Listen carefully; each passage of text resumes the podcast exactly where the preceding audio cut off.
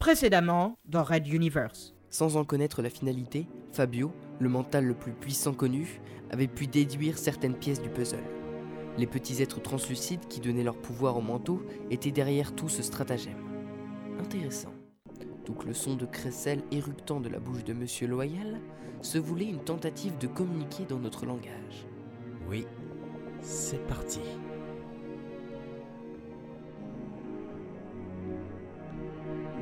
Raid Universe, chapitre 17. Circus.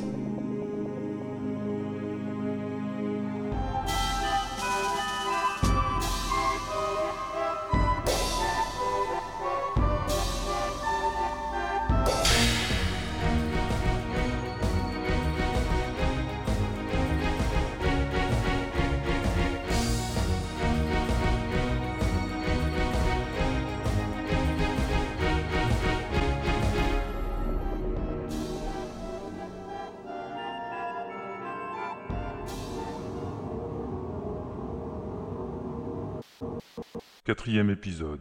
Les trapézistes se laissèrent descendre avec leur balançoire jusque sur la piste. Bras et jambes étirés, la courbe des corps tendus à l'extrême donnait l'illusion de deux flèches vivantes pointant vers le groupe d'animaux. À cette distance, on pouvait mieux les détailler.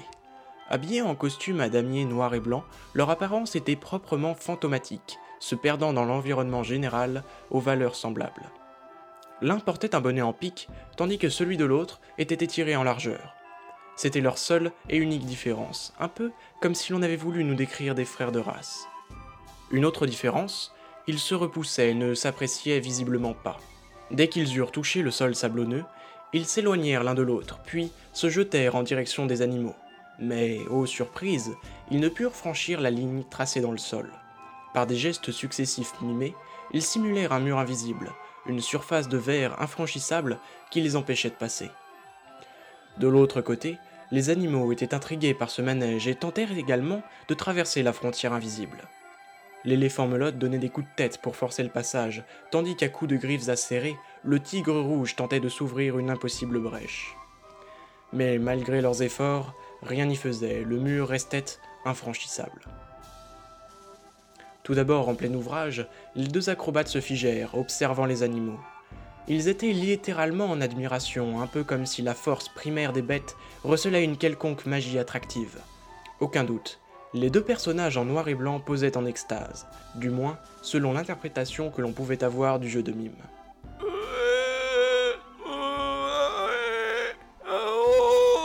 Hurla Monsieur Loyal, pointant de nouveau un doigt vers le plafond, faussement surpris.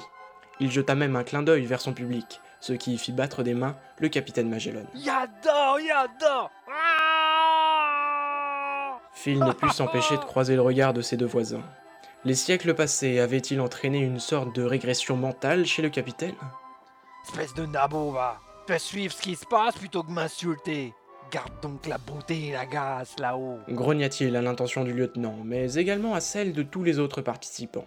Ne voulant visiblement plus perdre de temps avec eux, il se replongea dans le spectacle. Fabio se surprit à comparer l'expression de l'officier à de l'amour, et ce fut en dirigeant son attention vers la voûte qu'il en saisit la raison. Une nouvelle trapéziste entrait en lice, entourée d'un nuage de rubans et autres bandes soyeuses de tissu flottant dans les terres environnants. Pas de doute sur sa féminité, ses formes généreuses étaient clairement mises en valeur, quitte à paraître un peu vulgaire. Fabio sourit de nouveau en coin. Alors, capitaine, connaissez-vous donc cette jeune dame enveloppée? L'autre grogna, mais ne quitta pas des yeux la nymphe. Ils formeraient un beau couple si c'était le cas, et cela expliquerait comment l'officier du positron n'était pas devenu fou avec le temps. Offrir un partenaire sentimental était utilisé depuis l'aube des temps pour garder une personne tranquille. Magellan regarda sèchement le mental, ne perdant visiblement pas une miette des pensées du jeune homme.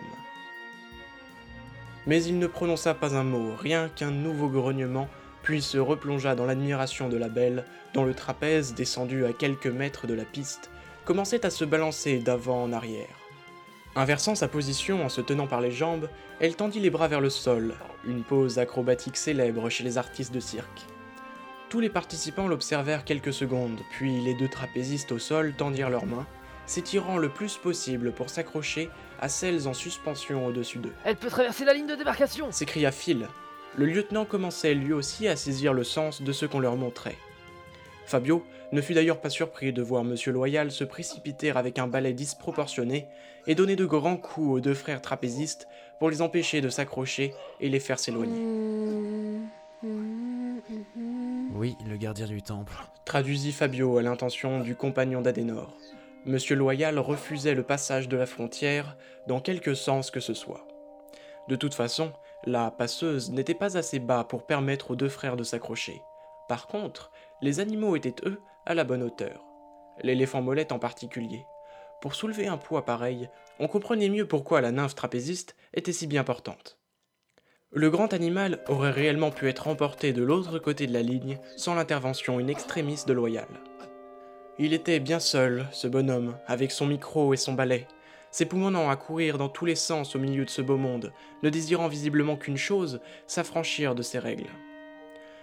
Alors qu'il chassait les deux trapézistes, le tigre rouge sauta dans son dos et s'élança. D'une manière incroyable, la nymphe lui attrapa les pattes avant et l'animal réussit à passer de l'autre côté. Oh, cette fois c'est sérieux. Regardez bien, monsieur dame.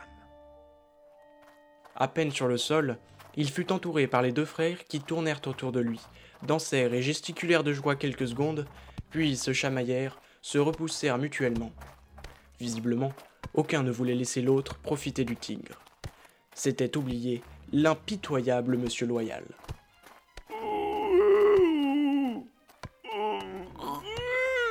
Je ne crois pas qu'il aura le choix de rentrer si tu l'exiges. Qu'as-tu donc dans ta manche, loyal? Chut, taisez-vous C'est un grand moment là Fabio ne réagit même pas à la réaction du capitaine.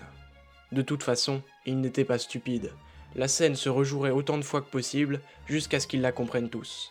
Ses amis leur passaient un message ou leur racontaient quelque événement très important sous la forme d'un spectacle de clown. Hurla Monsieur Loyal, et une grosse explosion de fumée encore un artifice typique des cirques se produisit au pied du tigre et des trapézistes. Dans une magistrale acrobatie, le tigre sauta en arrière et retomba sur ses pattes de l'autre côté de la ligne. Il rugit silencieusement, se lécha, puis reprit sa ronde, lançant un regard noir au maître de cette ligne décidément infranchissable. Phil se permit une conclusion de passage, l'air presque déçu. Ils ne sont pas prêts de passer.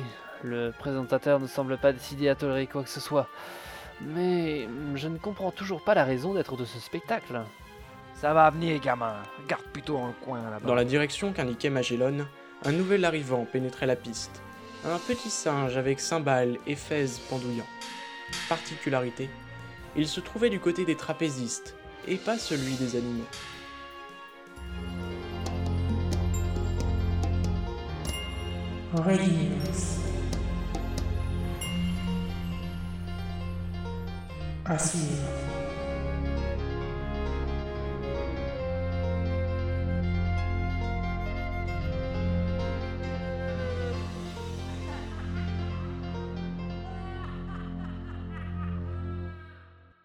Retrouvez les musiques originales, les chapitres complets et les livres numériques de la saga sur reduniverse.fr.